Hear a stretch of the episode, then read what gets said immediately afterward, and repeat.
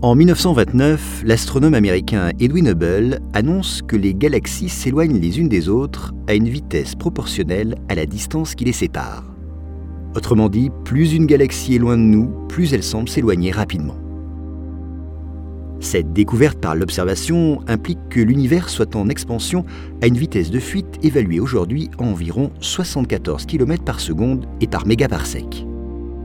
Toutefois, Georges Lemaître, un prêtre et physicien belge, avait prédit théoriquement cette loi de récession des galaxies, qu'elles s'éloignent donc les unes des autres, dès 1927, deux ans auparavant. Mais sa publication en français était passée inaperçue.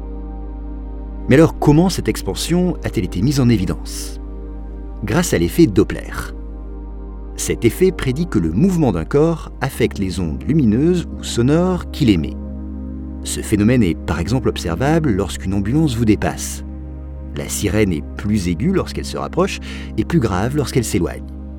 De la même façon, pour évaluer la vitesse d'éloignement d'une galaxie, les astronomes mesurent le décalage vers la couleur rouge de la lumière qu'elle émet grâce aux techniques spectroscopiques. Dans le détail, la lumière observée est décomposée en ses différentes longueurs d'onde ou couleurs à l'aide d'un spectromètre. Puis, les raies caractéristiques des différents éléments chimiques sont identifiées.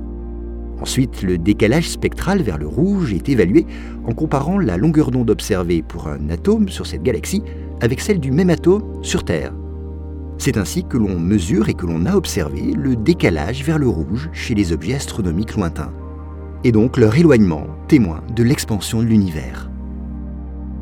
Et il y a même encore plus étonnant.